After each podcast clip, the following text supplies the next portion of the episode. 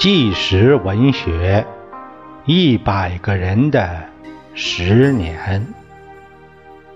作者：冯骥才，播音：释了。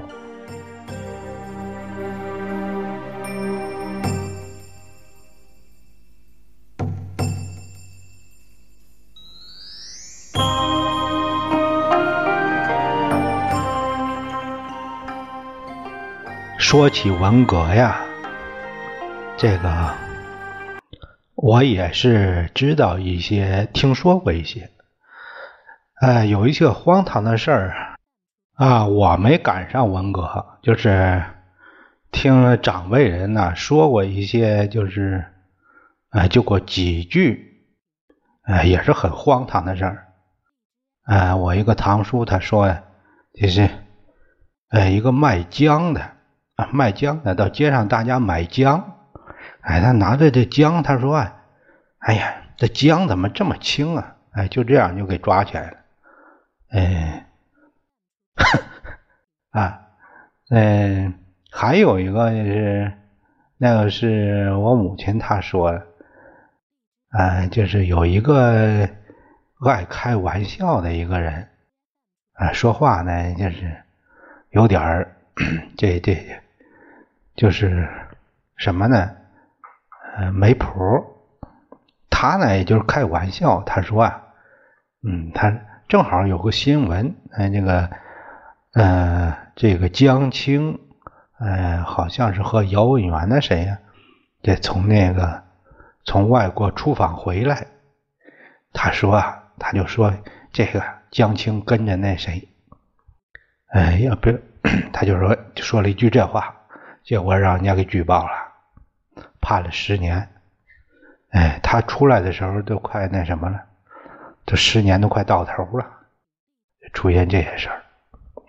哎，呃，我要是这像这样采访录一样，找一些人，还一些有很多健在的，要是写起来，也有很多的荒唐的，甚至一些这些故事。这都是真实存在的。我今天要说的是那什么呢？就是冯骥才先生这部书，基本上我就读完了。呃，但读到最后啊，我就是有一个不明白，为什么那些红卫兵到人家家打砸抢，没见有几个反抗呢？这个疑问呢，一直困扰着我。我没赶上那个年代，啊，我母亲就说啊，你不知道那些小崽子有多厉害。我心话，这这他厉害都是小孩儿，这年轻人都十五六岁，那那那成年人怎么就就那么老实呢？直到最近，这不是武汉疫情吗？蔓延全国，这举国抗议啊。来来，这个对付这个疫情啊，冠状病毒，我才明白是什么原因。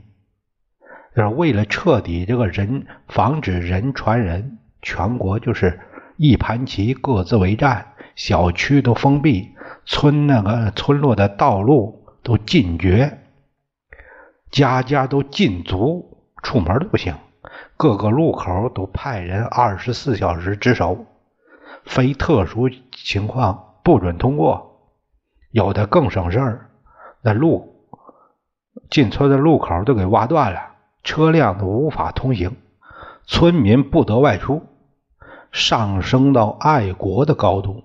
怎么说呢？只要你乖乖在家里睡觉，就是伟大的爱国者。村里那喇叭喊个不停，有谩骂讥讽那些不听话乱跑的，也有发出严厉警告的。整个村庄，哎，整个这整个的省，整个的国家，都笼罩着那个恐怖的气氛。那警车在乡间巡视，看到外面的，在外面拘留。咱们大家也都看到，有一位老农，他面相还可亲，也很很老实，看样子他就是。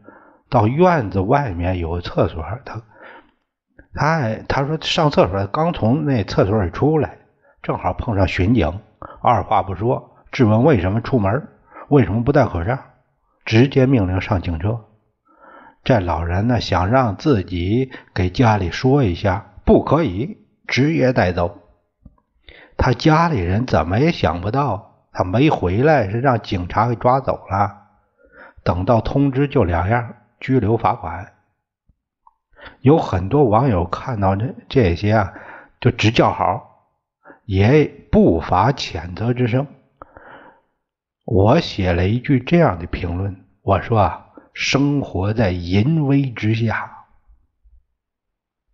本来这个事儿。看到他可以劝啊，可以劝诫一下，可以。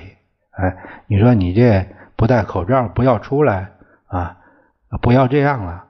本来说几句就完事儿了，嗯，那非得这这这像训孩子一样，嗯，那那那个主要是那个语气特别气人，哎，根本都没把你当人看。就是这样的，就是这样的一个管理的态度。在孝感有一家三口围着桌子在打麻将呢，也是无聊吧，不让出门，就突然闯来一伙人，身着迷彩，臂带袖标，径直就来到桌前，对着那牌桌就是乱砸。有人说啊，拿有人说这个是拿起杯子摔的。我后来看了一遍，是。啊，一开始以为是用锤砸的，不是，他是拿那个，呃，拿那个那个，呃，从桌子上拿个杯子直接摔下去了。这个突突如其来的动作惹恼了打麻将的那个年轻人，他也穿着睡衣站起来，要把麻将摔向那个人。随后上来几个人扭住了这个小伙子，拖到外面，可能是那个。挨麻将摔的，又给小伙子几巴掌，算是解了气了。他们声称三令五申，为什么还打麻将？小伙说：“我们是一家人，那在一起吃饭怎么办呢？”他们也无言以对了。这个事件刚好有个注脚，哎，他好像是个黄石市，是哪市长开会？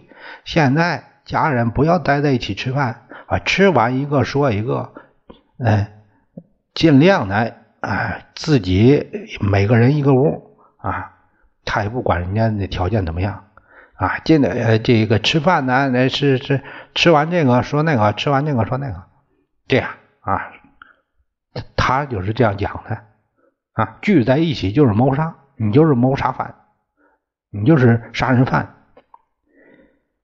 他在强调这个的同时，可笑的是，他的会议室里坐满了人。在河南濮阳有一个村儿，这还还是孟轲乡呢，把不戴口罩那个捆在那柱子上教训，啊，说你不活，我们还想活呢，对吧？然后这这这疫情一来啊，管理的人就有了，都有了尚方宝剑了，说斩谁就斩谁。在武汉，为了有病床位。征用了学校甚至宾馆，这可以理解。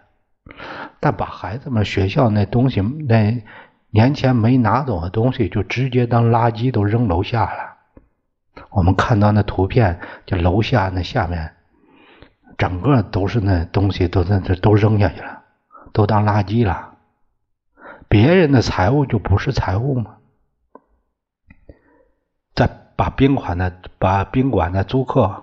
统统的赶出去，啊！一切以疫情需要之名，你敢犟一句儿，给你带走。这个疫情下，因为抗拒被拘留的，我估计比得病的多。我们村里有很多年轻人，都是报名志愿者，把守入口，带着红袖章，神气十足。他们这些村干部还算过激啊，有出门这个有非要出门情况呢，还可以让出去。我想起了考公务员那个大军，考上了就有了管人的可能，就可以对无权利的平民指手画脚了。那什么时候我们这些底层的人能翻身呢？那就是群众运动，所有的人都可以有机会参与的时候，就可以表现自己了，就可以享受一下权力给自己带来的那个快感了。他们的背后是国家暴力机器为后盾，个人抵抗只能是被击的粉碎。现在都说到了关键。疫情防控期要进行战时管制，这战时管制意味着什么呢？意味着你的一切按战争需要而定，这更是红袖标们的兴奋剂了。有什么他们不敢做的呢？值得庆幸的是，现代媒体的多元性都可以。有说话的空间，说话的这个权利了。一些正义的博客也在谴责这些野蛮行径。你像那个《环球时报》的总编辑胡侃啊，胡侃先生，还有那侠客岛经常做一些政治评论的那那个，还有《人民日报》的人民网。也大声谴责这些违法行为，甚至有的是在犯罪。这是时代的进步，自媒体也在倒逼执政的清明，这是令人欣慰的。我想有这样的声音在主流社会舆论，文革不会死灰复燃了。就是有几撮残渣余孽。也不过是跳梁小丑，折腾不起来什么风浪了。感谢诸位，感谢诸位，我在一百个十年之后做一节我自己的这个感想评论。呃，关于我读这本书，嗯。朋友们，如果喜欢的话呢，请多支持我，谢谢诸位。